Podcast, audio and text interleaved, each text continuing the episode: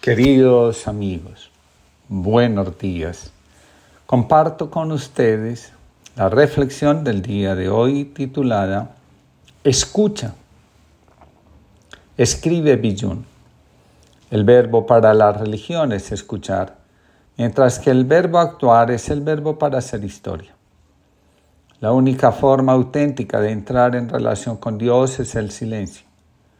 Cuando la mente, el ego y el yo se silencian, podemos escuchar una voz mayor que nos dice, yo soy. El silencio abre la posibilidad de superar las diferenciaciones, las individualidades y las demarcaciones de límite.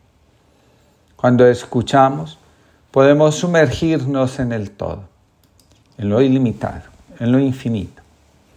La escucha que nace de la contemplación hace que nos sintamos uno con todo.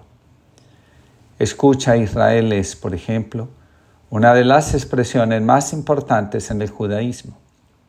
Dicha expresión nos recuerda que Dios es solo uno y que nuestra forma de vincularnos estrechamente con Él pasa por escucharlo.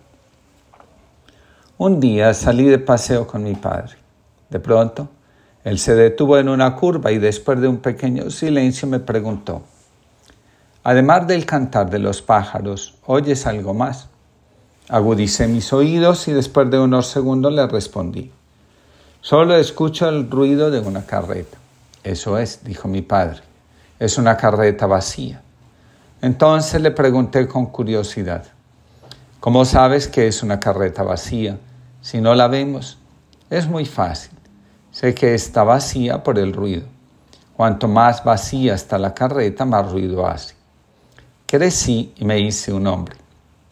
Cada vez que escucho a una persona hablando demasiado, interrumpiendo la conversación de los demás, presumiendo de lo que tiene o de lo que sabe, prepotente y menospreciando al resto de las personas que lo rodean, tengo la impresión de oír la voz de mi padre diciendo, cuanto más vacía está la carreta, más ruido hace. El Evangelio está atravesado por la invitación a la escucha. Al respecto, escribe Robert Maloney. El tema de la escucha aparece también y continuamente en el Nuevo Testamento, donde un estudio de la literatura joánica, por ejemplo, nos revela la escucha como la llave para la vida eterna.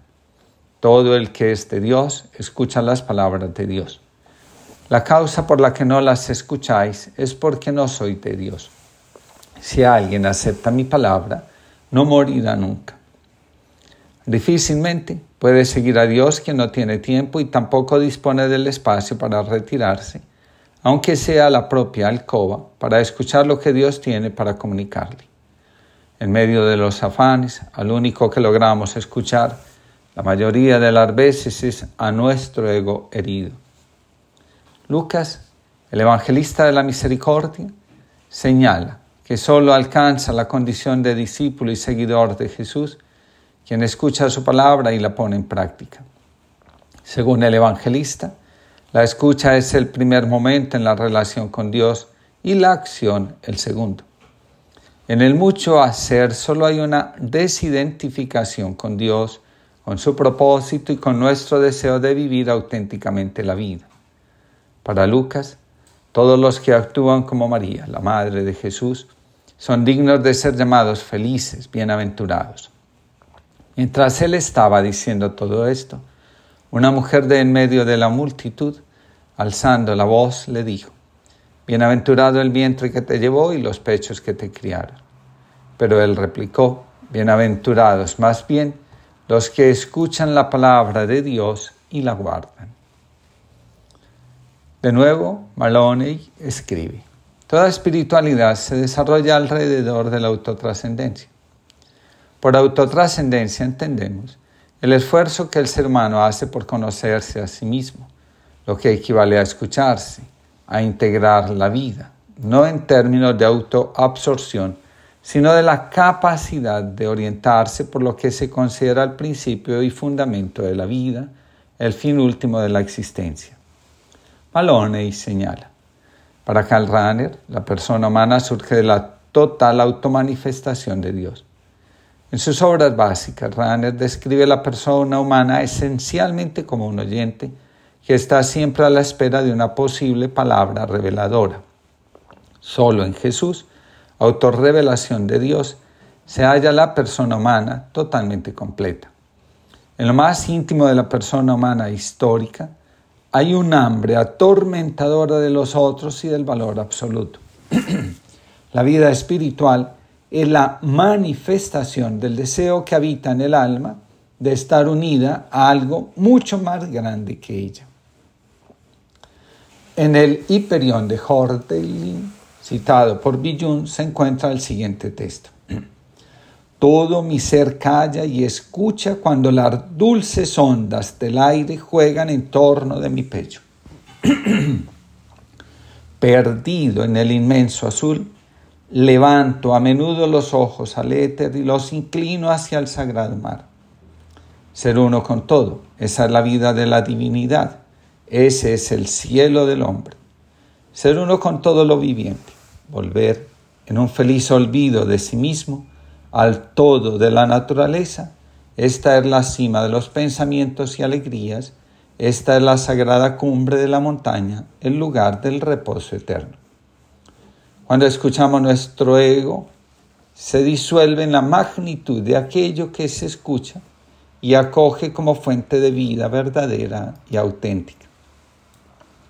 La religión pierde su sentido en una sociedad donde la escucha aun siendo una necesidad, se considera inútil porque hace que se pierda un tiempo que se puede invertir en cosas más útiles y productivas. Muchos piensan que escuchan porque dan consejos u orientaciones. Este es el caso de muchos padres. No hay nada más dañino para la individuación, para el conocimiento interno de sí mismo, para la escucha y lógicamente para la espiritualidad o religión que el afán de hacer y hacer cosas. Quien entra en contacto con el todo, el que contempla y escucha, siente que ante todo está llamado a ser el mismo. La verdadera razón de la experiencia religiosa es la capacidad de conectar al ser con la invitación a ser uno con el infinito. La escucha nos conduce a poner fin al eterno combate entre nosotros mismos, las expectativas de los demás y la paranoia de ser vistos como seres exitosos llenos de logros y reconocimientos. La paz infinita, esa, paz, esa que el alma anhela, se experimenta cuando logramos sentirnos uno con la palabra única que resuena en el universo entero y que no es otra que todo es uno. El afán de hacer trae consigo la ausencia del ser. De ahí lo ruidosa que resulta la vida de muchas personas. Las personas conflictivas están más llenas de ruido que de amor por sí mismas y por la vida. El que se pierde en la actividad se pierde necesariamente a sí mismo. No hay nada que ahogue más el alma que la preocupación angustiada por todas las cosas que hay por hacer. Gracias, Señor por hacernos capaces de la escucha, por poder acoger otra vida sin adulterarla y agradecer con asombro lo que se nos confía, sin opiniones prematuras, sin valoraciones patosas. Gracias por hacernos capaces de estarnos de pie ante la ternura y la inocencia de otro cuando se nos muestra sin tapujos, y por hacernos brotar de lo más hondo los deseos más sinceros de su bien con esperanza, sin segundas intenciones sin querer sacar tajadas, sin pretender cambiar lo que no podemos, sin prometer falsas respuestas inmediatas, sin aparentar saber lo que no sabemos, sin querer salir corriendo. Menudo regalo la escucha, intuir lo que pasa y sentirlo bien adentro. Agradecer desde fuera todo lo que tantas veces uno mismo desde dentro no lo puede. Reconocer tu paso, que todo lo empapa sin invadir en nada y saberse de repente ya parte de otra vida sin que nada de lo suyo te pertenezca. Compartir con valentía un poco de su muerte y descubrir insospechadamente tanta vida. Gracias, Señor, por hacernos capaces de la escucha. Francisco Delgado, jesuita. Que tengamos hoy todos una linda jornada y en el día de la Anunciación que nuestro corazón se abra a la escucha.